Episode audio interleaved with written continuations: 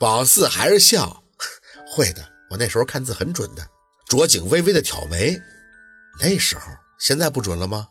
啊，抱歉，我不太会开玩笑。卓景牵了一下嘴角，如果我遇到了我想见到的人，我会介绍你们认识的。到时候我请你和陆二一起吃个饭。马蛟龙，宝四失了一下神，摇摇头。卓总，如果你真的如我所言，一切顺利，那我希望您不要说关于我的一个字。他不解，为什么呀？因为面子吧。宝四现在的情况，真的不想去见一个风生水起的同道。秘密。宝四嘿嘿的笑笑，你想啊，见到了就是缘分，哪是我测出来的呀？你们要是见面，那很多话都来不及聊，干嘛急着引见我呢？机会有的是，有机会我会见到他的，不要故意为之，我随缘。卓景没太深究宝四的话，只是点了一下头。哎，对，随缘吧。说话间，他兜里的手机响了，接起来，随即用了句粤语，说了个什么“叔叔”的字眼，大概说是约好了时间过去探望。宝四想着这么直接走不好，就等着他打完电话，眼睛没什么目的的朝着马路对面去看，不由得一眯，是陆佩。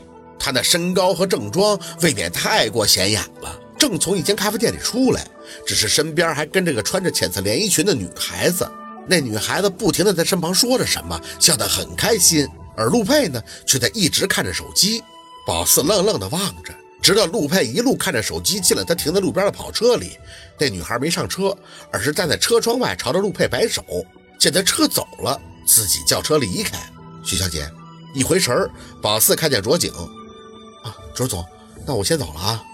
卓景收好手机，真的不需要我送你，二十分钟的车程没问题的。宝四发现笑起来累了，挥了一下手，啊，不用了，我有司机等我的。卓景不是拖泥带水的人。那好，这次我来的匆忙，下次时间充裕会约你和陆二的。好，再见。宝四看着他上车，突然想到了什么，又上前敲了一下他的车窗，看着卓景疑惑的眼，张了张口。如果你想见的那个人是跟我一样是个先生，那他很不容易，你一定要好好珍惜，千万不要伤害他的心呀。卓景有些不解，可还是点头。啊，当然。宝四扯下嘴角，祝你幸福。没等他回应，就浑浑噩噩的离开，掏出手机放到耳边。徐叔，我要回去了，你来接我啊。晚上七八点，陆佩还是准时的进门。宝四没多问他什么，很安静的吃饭，然后各忙各的。吃完饭，看他叫过了许叔，两个人在书房聊了一阵。宝四没那个心力去管，趴在床上用圆珠笔在本上写写画画。没等十点就关灯躺下睡觉。不知道过了多久，听到房门被打开，床头的台灯亮起。宝四躺着没动，却听着陆佩的声音响起：“睡不着可以和我聊聊，聊你自己去哪儿了。”宝四咬牙挺着，陆佩却扳着宝四的肩膀上坐起来，双眼对着他看：“我说没说过你自己不要乱跑啊？”我自己乱跑了二十四年，什么事儿都没有。宝四推开他的胳膊，腿是我的，我去哪儿还得报告吗？陆佩压了压火气，坐到宝四床边的位置。宝四，我承认我忙，我心情不好，没办法。你心情好着呢。宝四瞪着他，你忙？你忙的和人喝咖啡吧你？陆佩眼直看着宝四，眉头微微的发紧，兀的居然一笑，你看到我了？我看到了。他点了一下头，脸朝宝四凑了凑，所以吃醋了，对吗？我没有，宝四丝毫没有任何别的兴致。你乐意怎么样是你的事儿，我为什么要吃醋啊？他拉过宝四的手，四宝，你听我说，我只是走个程序，我家老爷子给我。陆佩，你别说了。宝四情绪忽然就崩溃了。我知道你很难，可是我不想这样了。既然大家都不认可我，那我们换个方式好不好？不要这么压抑，我受不了了。你让我去个没人的地方吧，我想自己安静安静。求求你！手上被他拉扯入怀，宝四，你冷静下来，交给我，我会处理的，好吗？宝四摇头，我不想这么窝囊废物下去，我不想被人瞧不起。陆佩，你让我走吧，我不想这么没出息的。不可以！他声音冷了下去，你哪里都不可以去。是软禁吗？不，更像是提供了优渥生活的圈养。当宝四顶着火辣的日头坐在院子里看那些草坪里蹦跶的兔子时，突然发现自己和他们并没有什么不同。即便陆佩的脸色在面对宝四时越发的难看，但时间也不会因此停顿一丝一毫，日子还是悄然而过，变的只是宝四和他的心态而已。他会在听到宝四说离开的话后发狂，逼着宝四做不情愿的事情。最夸张的一次是在吃完饭以后，宝四问他：“这样有意思吗？你既然看到我都会痛苦，那为什么不让我走呢？这样你眼前不就彻底清静了吗？”陆佩扫的所有碗碟落地，就在餐桌上做了他想做的事情。